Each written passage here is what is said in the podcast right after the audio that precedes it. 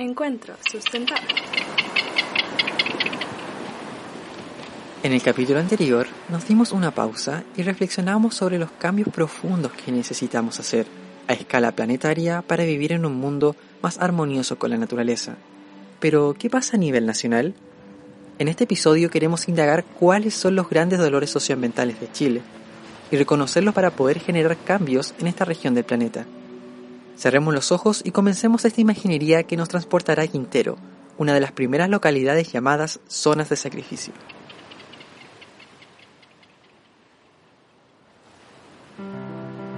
Francisco Urquiza, Bruna Garretón y Benjamín Marchand te invitan a unirte a un encuentro sustentable. Refresquemos nuestras miradas y profundicemos en la crisis climática, ambiental y social de nuestro planeta. Capítulo 5 Chile y sus dolores socioambientales. Vengan, vengan por acá. Un poquito más allá está el acceso a la playa. ¿Habían estado acá en Quintero alguna vez o no? No, yo nunca había estado en este lugar, en verdad. Eh, me había, eh, lo había conocido por las noticias, porque fue eh, bien notorio cuando se convirtió o se empezó a llamar como zonas de sacrificio, pero nunca había tenido la oportunidad de estar acá. Sí, yo había venido, pero cuando chica, cuando muy chica. Y he estado como, bueno, también cerca, por acá cerca, en Puchuncaví o en Ventana, que me ha tocado venir incluso para salidas a terreno del pregrado. Veníamos acá a hacer algunos algunos estudios y terreno y muestreo. Bueno, yo cuando chico venía siempre, desde que nací hasta como los 10 años de edad, era el, lugar de veraneo de mi familia.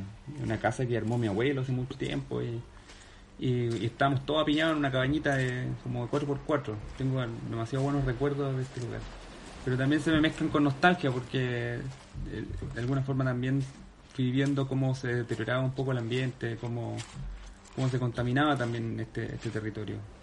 Eh, mira, caminamos un poquito más allá, ahí está la playa del Durazno y quiero, quiero que nos sentemos ahí porque es como una especie de anfiteatro natural donde uno puede ver toda la bahía entre Quintero, Ventana, hoy día quizás es triste, es triste escenario como de, de, este, de esta zona de sacrificio, aunque algo que se construyó hace mucho tiempo, o sea, Ventana existe hace demasiado tiempo. no tienes problema con estar en la arena, ¿no es cierto? Porque me pica un poco la arena. ya. Toc. y el hecho de que estemos acá tampoco es azaroso, o sea, Pancho nos invitó a este lugar porque tiene mucho que ver con lo que vamos a conversar en este encuentro sustentable del día de hoy. O sea, si pensamos, por ejemplo, en las distintas escalas a la hora de generar cambios frente a crisis, no sé, como el cambio climático o la crisis socioambiental, podemos encontrar tres niveles de análisis a nivel general, a nivel bien amplio. Cambios a generar a escala planetaria, por ejemplo, cambios a escala más local o nacional y cambios a nivel más personal. Y en ese sentido, el día de hoy queremos tener una conversación sobre aquellos desafíos importantes que tenemos en Chile en materia social y ambiental. Sí, y en, el episodio de hoy día, en la, primera parte, vamos a poder abordar algunos indicadores que nos permiten vislumbrar qué está pasando en Chile. Después los queremos invitar a encontrarnos con un nuevo invitado, sorpresa, el día de hoy. Y después al final vamos a terminar profundizando no solo en los desafíos, sino que esperamos también en algunas acciones que podemos eh, ir tomando para empoderarnos. Ya, aquí está bien, sentémonos aquí. Encuentro sustentable. Si queremos generar cambios a nivel nacional, primero tenemos que saber qué está pasando en nuestro país. En esta primera parte abordaremos un indicador que nos alerta del estilo de vida y consumo que llevamos en Chile. Es una especie de radiografía que permite monitorear qué tan sostenibles somos como país en términos medioambientales. Hablamos del sobregiro ecológico y su vínculo con la huella ecológica y la biocapacidad del planeta.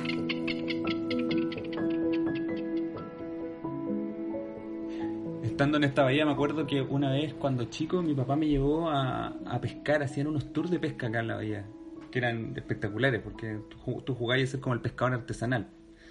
Y, tengo muy grabado que fuimos de madrugada y pescamos un montón, o sea, volvimos con una bolsa llena de pescado y lo repartimos entre los vecinos. Me acuerdo que hasta pesqué yo, no sé, un lenguado o algo así, pero pensando en eso, que fue hace, no sé ya cuánto tiempo, 25 años, no sé. Estoy demasiado viejo. eh, Parece, parece increíble que esta misma bahía, la que estamos mirando ahora, en algún minuto estaba tan rebosante de vida. Y yo no, me, cuesta imaginar que hoy día sea el, caso. O sea, yo no, creo que, de frente no creo que todavía saquen esos tours de pesca, no estoy seguro, pero pero no, me, da la sensación de que no es la misma situación que estamos viviendo hoy en día a la que se vivía hace 25 años. Eh, como que ha cambiado demasiado el escenario para Chile. Y pensando en esos escenarios para Chile, uno de los temas importantes a discutir y que nos da una señal de alerta sobre lo que está pasando a nivel nacional es el sobregiro ecológico, que es cuando un país demanda más recursos naturales de los que tiene capacidad de regenerar. Y ojo porque el pasado 18 de mayo Chile se convirtió en el primer país de Latinoamérica en entrar en el sobregiro ecológico durante el 2020. O sea, lo que teníamos en nuestra despensa para todo un año lo agotamos en cinco meses. A grandes rasgos, el sobregiro se calcula con la huella ecológica y la biocapacidad de un territorio. Y en ese sentido, Bruna, Pancho, eh, ¿cómo podemos entender estos conceptos de manera más clara o sencilla? ¿Y por qué seguimos teniendo recursos si ya, si entramos em, en el sobregiro? Yo, en, términos así muy simples e intuitivos, lo que, lo que entiendo de la huella ecológica y de la biocapacidad y cómo eso se conecta con el sobregiro es que estos dos indicadores, por un lado la huella ecológica, esta medida simplificada que omite un montón de cosas que quizás son, son importantes, pero al menos nos da un aproximado de, de cuánto territorio demanda un determinado estilo de vida. Entonces la huella ecológica de toda la población de Chile es, un número y uno la puede calcular también per cápita. Y interesante esas comparaciones, como la comparación entre la huella ecológica de un chileno y un chino. La huella, la huella ecológica de un chileno promedio es mayor que la de un chino, aunque la huella agregada de los chinos es mucho más grande. Entonces, pero un indicador que nos permite hacer esas comparaciones. Ahora, cuando tú lo comparas con la biocapacidad, que es otro indicador que es, es la, la capacidad regenerativa que tiene un territorio, la capacidad que tiene un territorio de generar estos recursos de los, que, de los cuales nosotros dependemos, cada uno hace un match. Pues, ¿Cuánto de lo que demandamos está siendo producido de alguna forma en nuestro territorio? Y el cálculo lo que pasa da que estamos demandando más de lo que nuestro territorio es capaz de producir. Y por eso hay, hay un sobregiro. Y por eso eh, tenemos este cálculo de que en un determinado momento del año ya nos consumimos la cuota que, entre comillas, nos correspondía. Y claro, ahí Benja pregunta, ¿cómo, cómo, cómo se explica entonces que sigan funcionando las cosas, que sigamos teniendo recursos? Bueno, porque estamos importando un montón de bienes, eh, estamos importando también energía y de alguna forma con esa energía subsidiamos esa biocapacidad desde el punto de vista de la agricultura y, un montón de otras actividades que generamos día a día. Entonces estamos ocupando la biocapacidad de otros territorios. Eh, y eso pasa en el mundo. O sea, hay, hay países que, exportan su biocapacidad.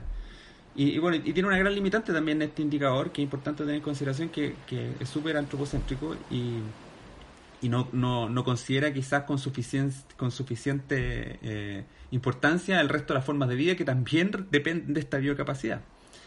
Pero lo que sí es importante como fecha y como hito es que nos muestra nítidamente que Chile está rebasándose en sus límites, en sus límites respecto al, nivel de consumo que quizás le correspondería tener. Eh, sí, igual a mí me gustaría sumar algo a lo que dice Pancho respecto a que a, la huella ecológica, ¿cierto? Esto, este término que fue introducido por William Rees y, y Wagenagel. Em, respecto a, los peros, ¿cierto? O a las cosas que quedan subestimadas en, en esta medición. Y algunas que me parecen importantes destacar, de, que restringen un poco este concepto en sí, es que, en primer lugar, por ejemplo, no quedan contabilizados algunos de los impactos eh, más, complejos de medir, como por ejemplo aquellos que tienen un carácter más bien cualitativo, contaminación de suelo, de aire, eh, excepción de, las emisiones de CO2.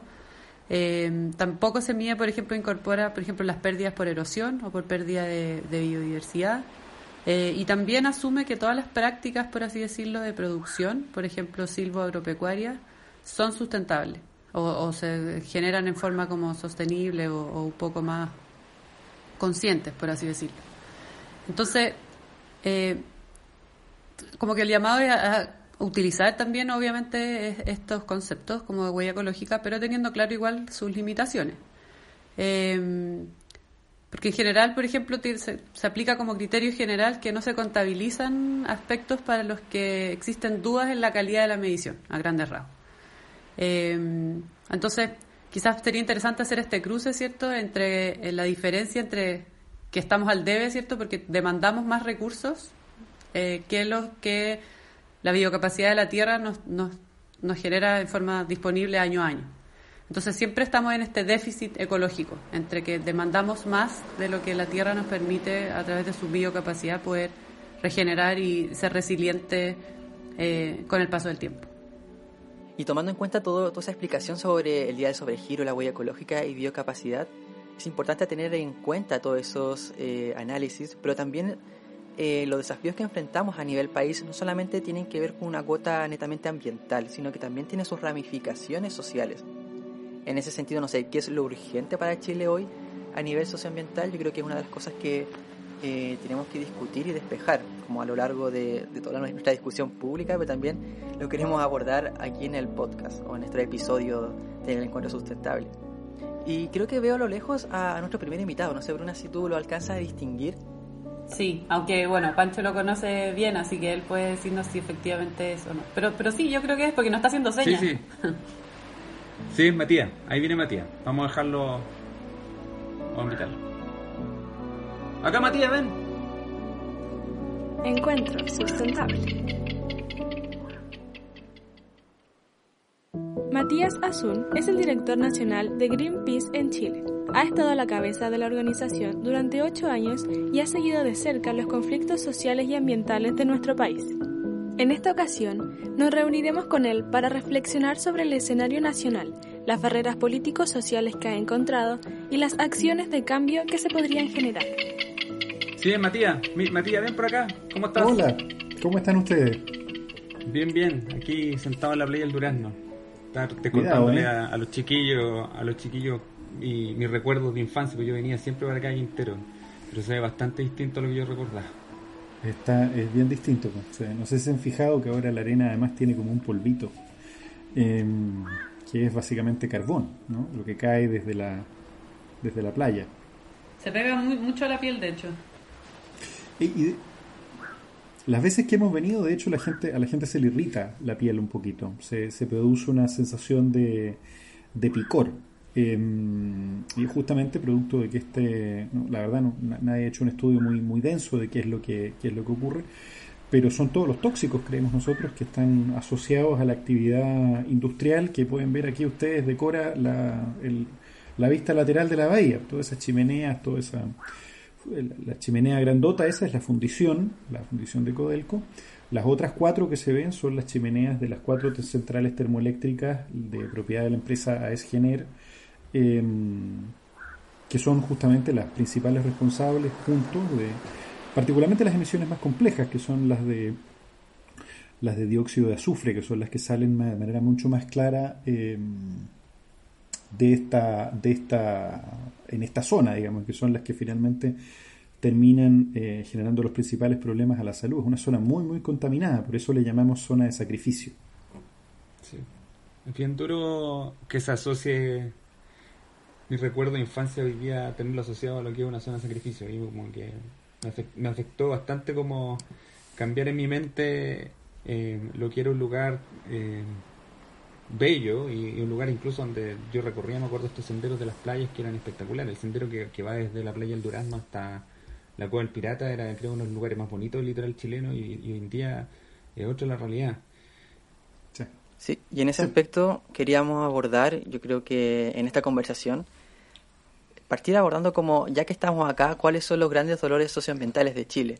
Sabemos que puede ser complejo jerarquizar estas problemáticas socioambientales ya que están interrelacionadas y conectadas entre sí. Eh, así que más que preguntarte, Matías, o sea, me gustaría preguntarte más que nada, eh, más que pensar en la gran problemática a resolver en Chile, preguntarte por cuáles son esas variadas problemáticas o dolores socioambientales que tenemos que enfrentar en Chile a día de hoy. Yo diría que la falta de una democracia plena, perdón que, que dé el salto, ¿no? Pero cuando uno piensa, por ejemplo, en el concepto de zona de sacrificio, eh, en realidad lo que ocurre es, es, bien concreto, aquí se puede apreciar, ¿no? Hay están las cuatro centrales termoeléctricas más la fundición de Codelco, ¿no? Y ahí uno empieza a pensar cómo fue que pasó esto, ¿no? Uno lo que piensa y dice, bueno, Codelco es una empresa minera, necesita una fundición, ahí está la fundición. Cuando esa chimenea se construyó, la gente celebraba, ¿no? Era empleo, era desarrollo.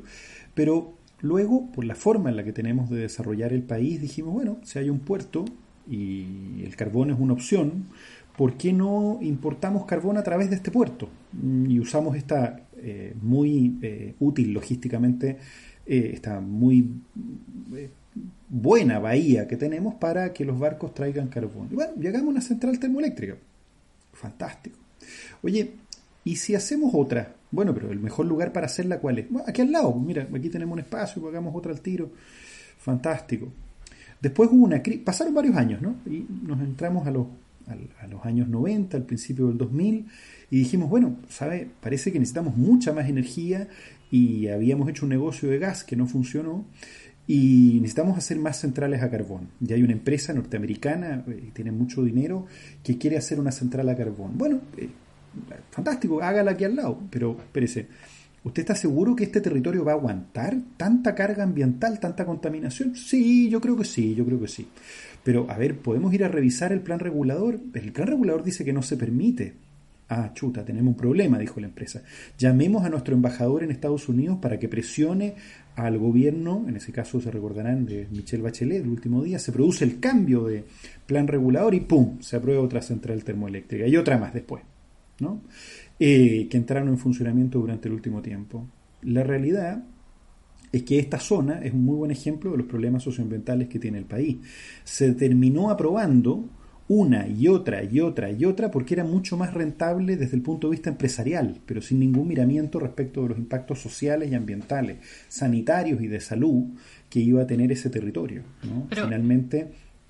Matías, también hay como una falla o un vacío legal al final de nuestra normativa ambiental, entiendo, porque en el fondo no considera los aspectos sinérgicos de, de la zona, ¿no? Justamente, por eso es que yo decía que el principal problema socioambiental de este país era la falta de una democracia más plena. En la medida en que no hay una posibilidad de considerar todos los puntos de vista y prima una perspectiva netamente económica sobre cuáles son las eh, variables críticas a la hora de tomar decisiones, decidimos sacrificar ese territorio y a la gente que ahí vivía, transformándolos de facto en ciudadanos de segunda clase. Porque ahí se produce energía. Entonces la decisión fue, necesitamos producir energía, la manera más barata para la empresa es ponerlas acá sin miramiento de las consecuencias que eso iba a tener y por lo tanto ese lugar se transformó entonces en una zona de sacrificio. El problema no es solo una falta de normativa, no son pequeños circuitos que estén rotitos, ¿no? O que se saltaron un procedimiento, es que diseñamos un procedimiento administrativo para que eso se pudiese hacer.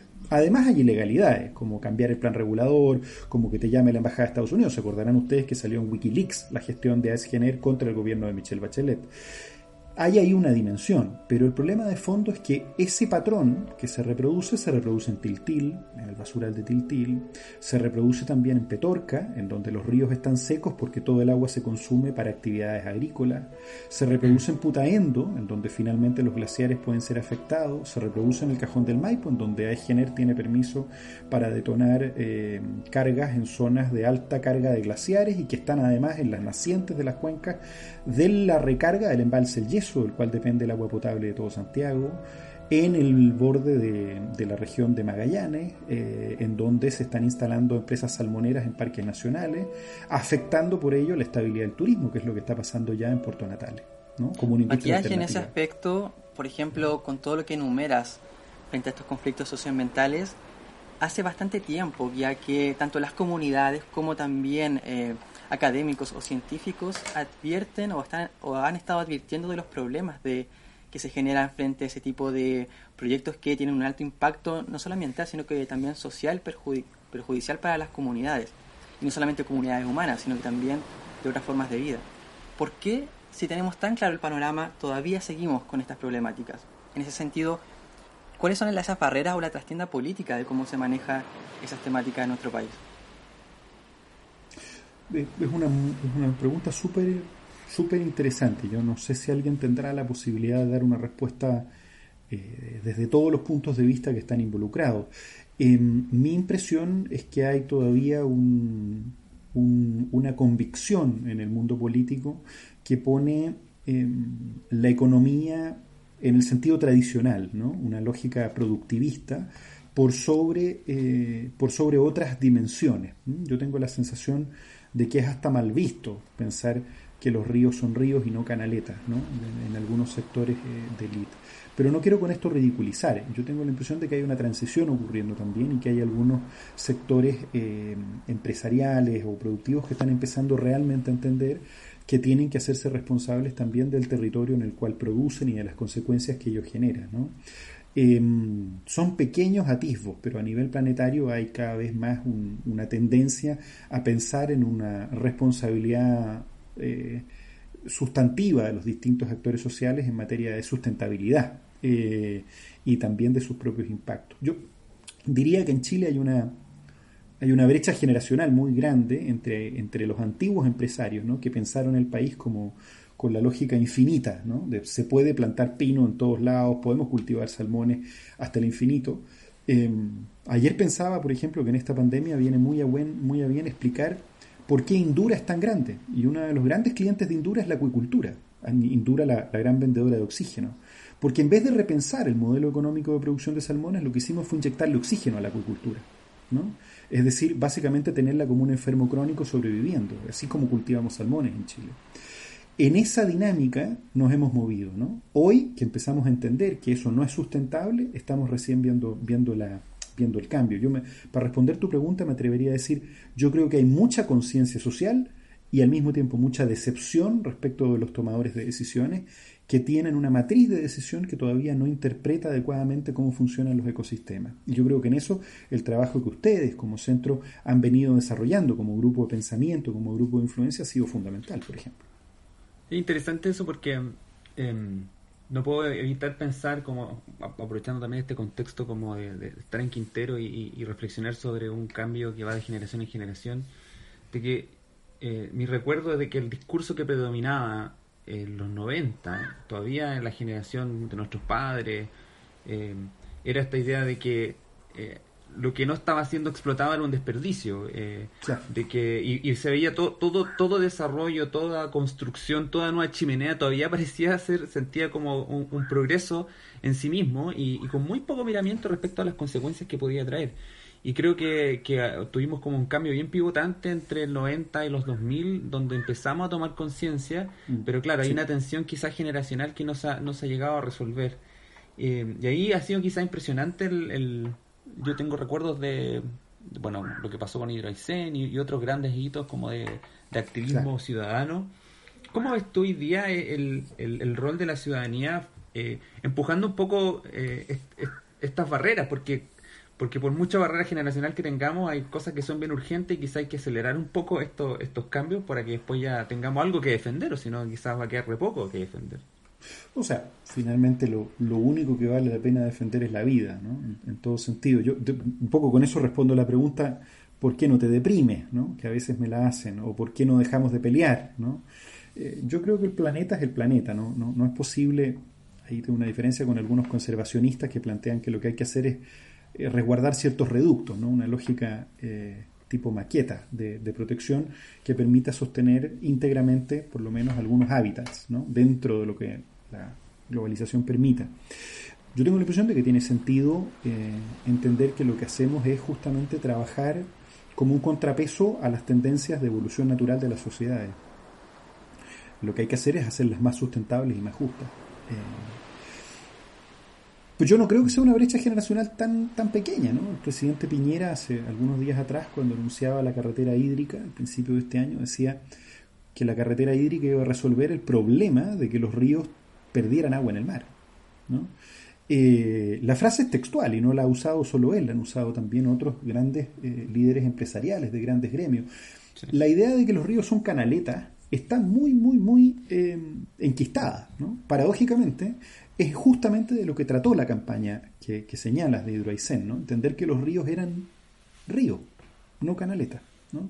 no era que la naturaleza los hubiese diseñado mal para que el agua se perdiera en el mar, y que por qué la naturaleza no había sido más astuta y nos habría hecho un embalse que nos habría servido mucho más para acumular agua.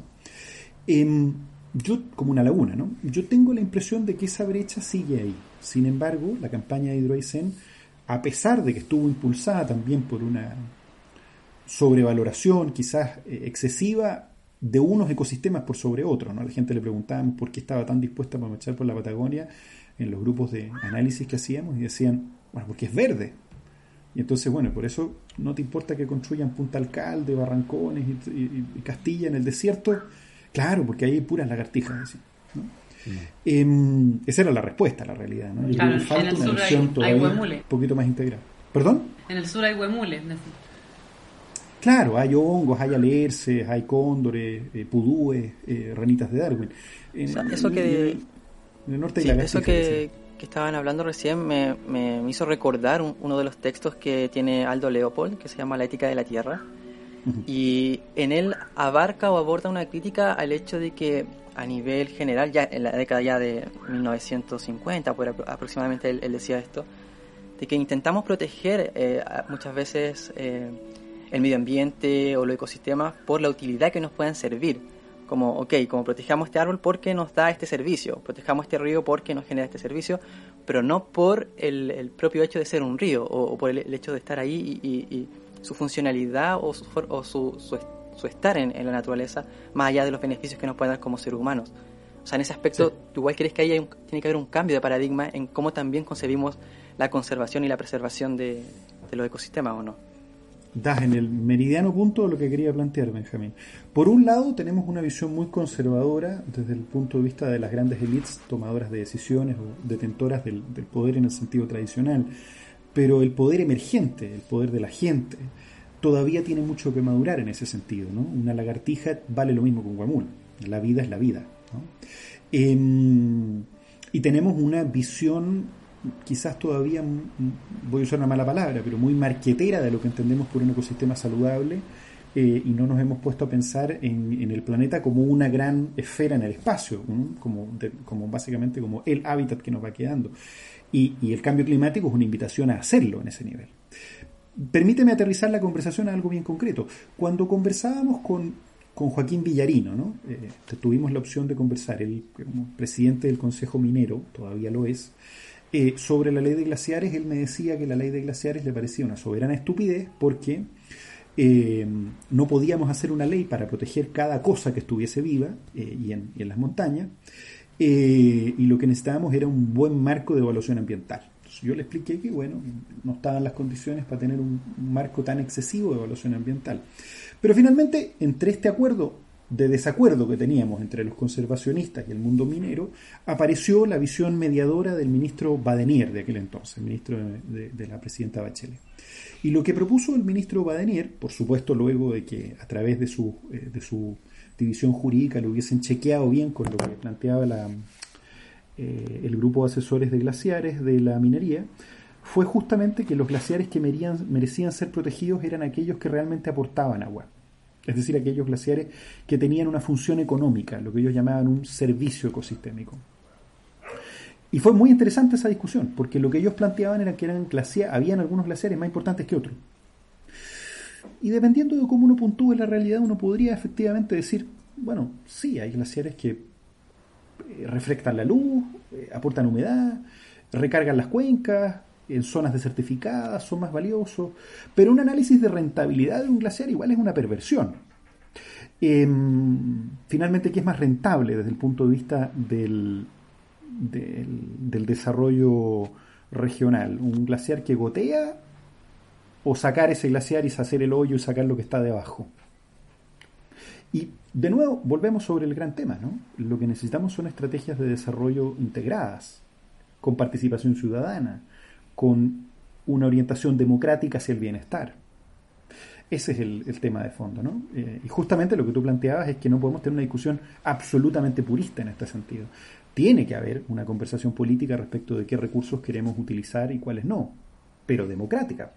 Claro, democrática, pero también sentando las bases, que es un poco la pelota que nos llega a nuestro lado, ¿cierto? Como como la importancia que al final pareciera ser que todos los debates en, en, esta situación siempre llegan a lo mismo, como educación, ¿cierto? Como, porque en el fondo, ¿cómo vamos a ser capaces de ranquear ciertos glaciares si en verdad todavía no somos capaces de entenderlo a cabalidad? O sea, las dinámicas hídricas o, o el, como, cómo moldean o no el clima en las zonas altas cordilleranas, es algo que estamos lejos todavía de poder descifrar. Entonces, justamente. Es como ahí siento que, que también labores de, educación o de, o de, no sé, de conciencia respecto a estos procesos, a procesos que muchas veces también están lejanos, ¿cierto? Porque las cabeceras de las cuencas, yo tengo la suerte personal de poderlas conocer, pero mm. también es una realidad, Chile país de montaña y la conocemos muy poco.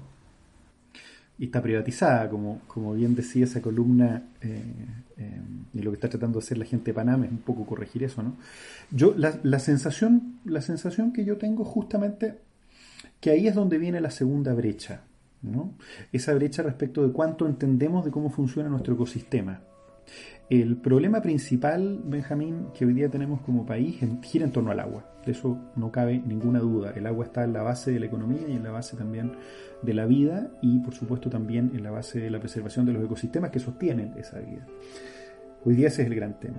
Y el agua ¿Cuánto sabemos realmente sobre el agua? Sobre las napas subterráneas, sobre la ecología de los glaciares, sobre el impacto de los humedales en alta montaña como retentores de líquido y de, ecosistemas que finalmente son fluviales. No, no, lo sabemos. Entonces ahí hay una eh, necesidad de repensar cómo venimos eh, desarrollando las yo diría, por lo menos como, como concepto, la estrategia de desarrollo regional de cada una de nuestras de nuestras ecoregiones, si lo queremos pensar. Em, hay, hay mucho que avanzar. Y no creo que eso vaya a venir desde el mundo eh, político. No creo que vaya a haber una iluminación desde el mundo de vista político. Yo tengo la impresión de que tiene que haber... ¿Ahí Matías? solo para terminar la idea, una, una, un cruce entre, un poco lo que está proponiendo Greta, un cruce entre el mundo científico quizás es lo mismo que tú decías, Bruna, en términos de educación, un cruce entre el mundo científico y la sociedad civil. Tenemos que entendernos mucho mejor. Sí, tú hablabas de uno de los principales problemas que teníamos a día de hoy, que sigue como eh, telón de fondo, es la crisis hídrica. De hecho, ya lo abordábamos en unos capítulos anteriores para la gente que quizás no lo ha escuchado, lo puede ir a visitar.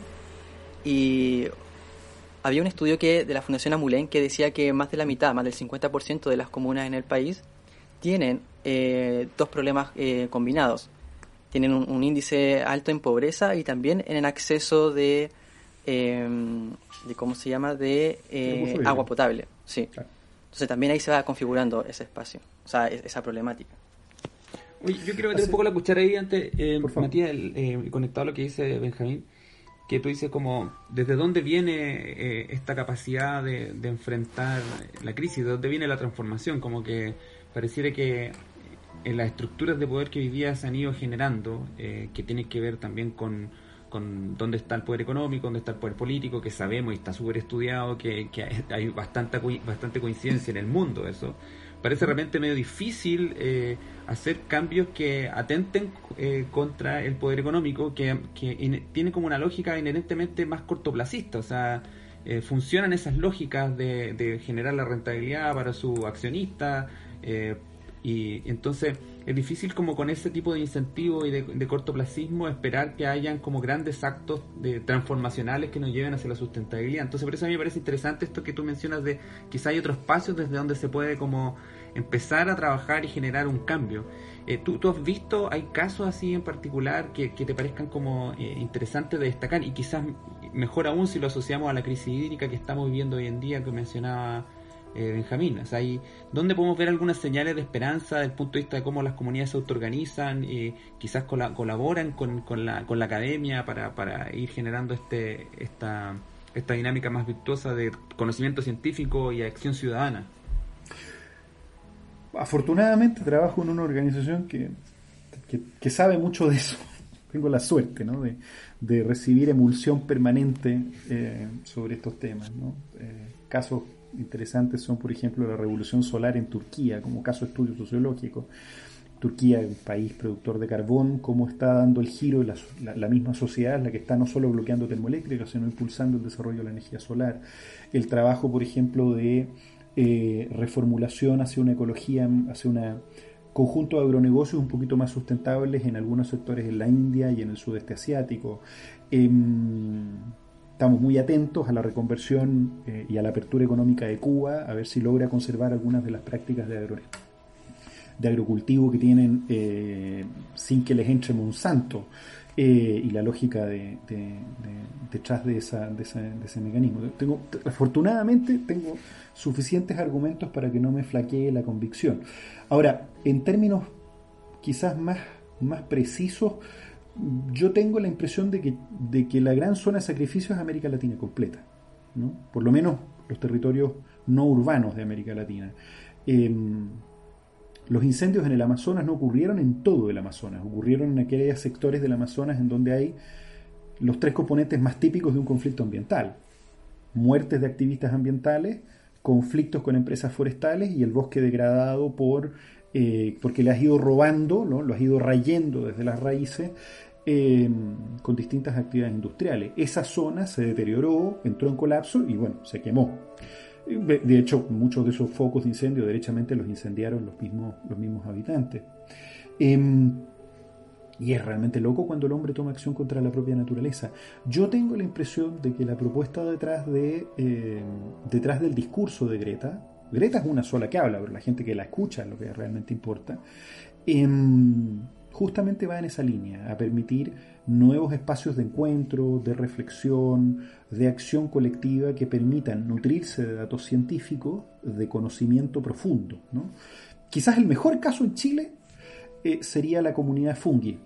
Es un caso estudio quizás muy chico, pero el entender el mundo a través de los hongos ofrece una perspectiva sinérgica y de integralidad que desafía los estándares de lo que, de lo que planteamos. Cuando a mí me tocaba ir a discutir sobre glaciares, por ejemplo, eh, al Congreso, y el propio Colegio de Geógrafos proponía que los glaciares eran kilómetros cuadrados. Ellos decían, los glaciares son áreas. yo les rebatía y les decía, son masas. son masas dinámicas. Es decir, como tales tienen mucho más en común con las nubes. Esto es algo que a mí me gusta repetir muchísimo. Un glaciar es dinámico, crece, se achica, se agranda, gotea, eh, se evapora, se recarga, se compacta. Em, tiene una mecánica, es un río en realidad, un glaciar, un río de agua congelada, pero, pero al mismo tiempo es tan dinámico que no existe como superficie específica, existe como un fenómeno dentro de un ecosistema mucho más profundo. Yo tengo la impresión de que ese tipo de discusiones que tensionan la visión que tenemos sobre el desarrollo, sobre nuestros recursos naturales, perdón mi nivel de abstracción en esta charla, pero es lo que he venido pensando este último tiempo, es tremendamente necesario para poder efectivamente administrar mejor eh, nuestra relación con el, con el planeta y con los ecosistemas. Me parece que ahí hay un verdadero planeta por descubrir todavía.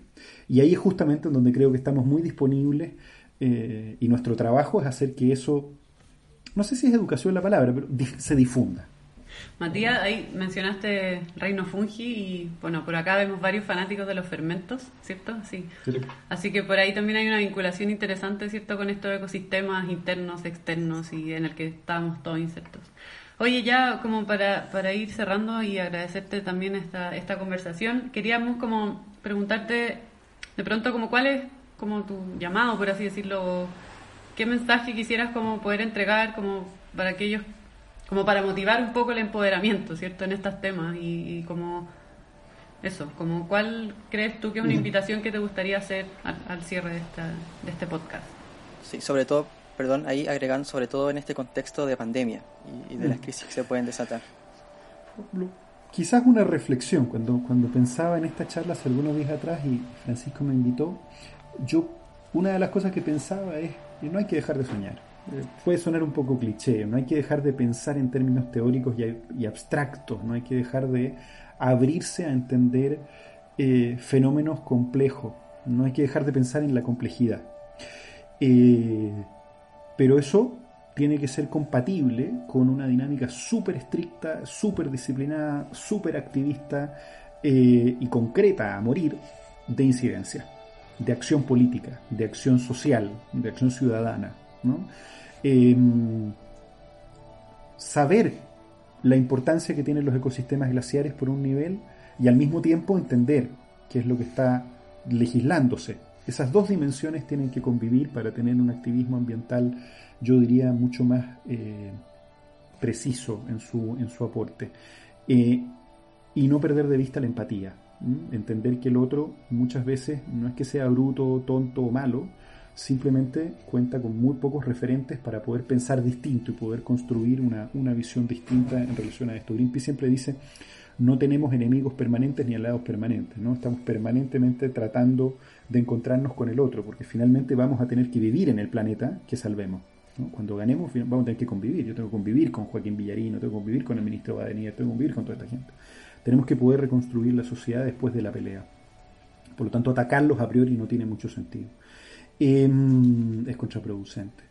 Esas son básicamente las reflexiones. Y en contexto de pandemia es un poco más de lo mismo. Yo tengo la sensación de que la pandemia lo que ha hecho ha sido catalizar, ¿no? como una enzima, acelerar el proceso de crisis social que ya veníamos viviendo. Quizás es porque estoy en Chile y lo he venido viviendo a propósito de la, del estallido social, pero yo tengo la impresión de que la pandemia lo que hizo fue acelerar que trabajásemos desde casa y lo que hizo fue acelerar que mucha gente ya no tuviese tanto valor su trabajo, lo que hizo fue acelerar los conflictos sociales. Eh, yo tengo la impresión de que esta pandemia es un muy buen momento, muy buen momento para revisar todo aquello que veníamos haciendo, como dijo Isabel Benke en una de sus columnas en la tercera. Eh, es un muy buen momento no para pensar tanto el futuro, sino para reentender el pasado y a propósito de eso pensar el futuro. Em, para entender todo lo que veníamos haciendo mal. ¿no? En estos días en donde la crisis social gira en torno al hambre, es un muy buen momento para pensar todas las injusticias, todas las desigualdades y todas las zonas de sacrificio que tenemos dentro del país. Muchas gracias, Matías. En verdad, me quedo con tu reflexión. Eh, muy interesante esta idea de, de, no claudicar en la empatía, que es absolutamente necesario para, para convivir, para dialogar, para ir construyendo mundos de forma colectiva. Pero también me parece muy muy potente esta idea de, de, de esa incidencia, como, como, como más táctica. ¿sí? Hay que ver dónde uno puede generar quizás más cambios, cuál es el espacio de influencia en el cual uno se mueve, donde uno puede quizás apalancar cambios importantes. Eh, yo creo que eso es un mensaje súper importante porque hay mucha gente que está preguntándose justamente hoy en día dónde poner la energía y creo que, es, muy eh, es muy buena la reflexión como para, para, guiar eso. Así que bueno, ahora ya es la hora de, partir. Eh, yo les voy a mostrar a los chiquillos el, sendero hasta, hasta la cueva del pirata, así que eh, te dejamos aquí, Matías. Muchas gracias por tu tiempo. y muchas gracias. A ver si nos volvemos a encontrar en una próxima temporada. Chao. Chao, chao, Matías. Que estés muy bien.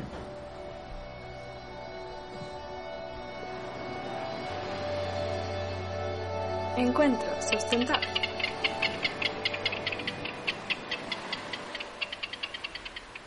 Ya, estamos por llegar, vengan.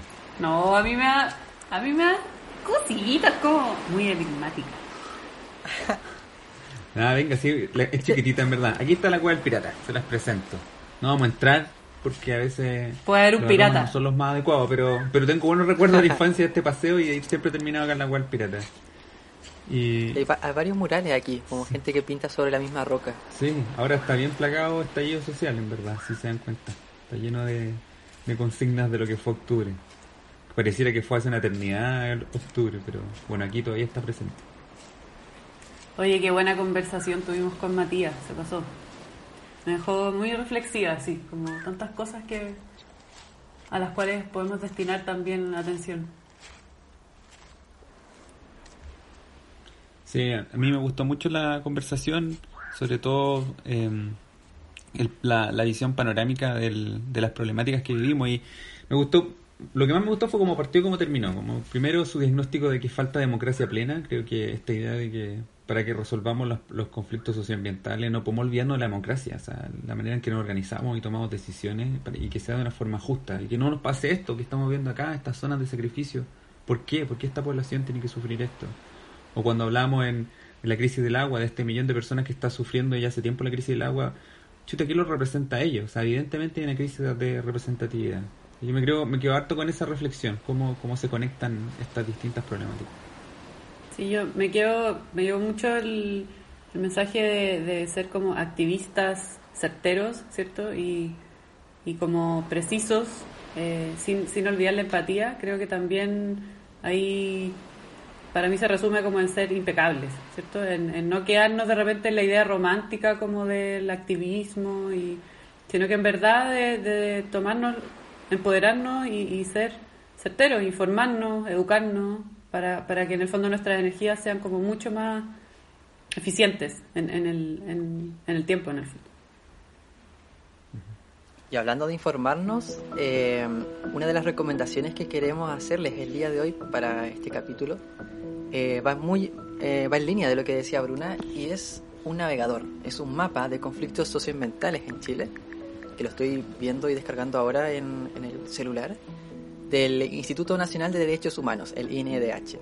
La gracia que tiene este mapa es que va clasificando por sector productivo como energía, minería, eh, saneamiento ambiental, etcétera, el tipo de conflicto en el que está y uno puede ir haciendo zoom escalas y va eh, revisando el estado del conflicto, el inicio, por ejemplo, qué derechos humanos están involucrados en, en, esa problemática y un montón de detalles que se va actualizando y que está en la plataforma del INDH y que vamos también a dejar en el link del episodio de hoy. Oye, no sé si, si fueron lo suficientemente perspicaces y vieron cuando caminamos para acá a nuestra ave del, del episodio, que es un poco más esquiva, pero igual la hemos escuchado ahí tenuemente mientras estábamos en la conversación con Matías y en la playa del el Durán. no sé si la habrán podido ver. A mí se me pasó, en verdad este episodio se me pasó de... escuché algo, sí, eso es cierto, escuché algo, pero de verla lo fue difícil. Bueno, el, el, ¿cuál era Bruna? El ave de hoy es, y nos acompañó, atentos, levanten sus varitas, porque este es un hechizo un poco complicado. Este es un hechizo un poco complicado. El ave que nos acompañó es del orden de los eh, pelecaniformes, de la familia de las garzas. Es un guairao, que es un ave eh, bastante mística y encuentro que tiene que ver con esto de la cueva del pirata, porque de hecho uno de sus nombres locales le dicen el ave bruja. Eh, bueno, esta es típica en hábitats de bordes de lagos, de, en zonas costeras y en tierras más bien bajas, como asociado a cuerpos de agua. Y su nombre científico es, levante sus varitas, agiten sus capas, Nicticorax nicticora. Incluso una, una de sus, Ahí salió perfecto. incluso una de sus subespecies es eh, Nicticorax nicticoras obscurus. Así que esto estamos en la parte como de Slytherin.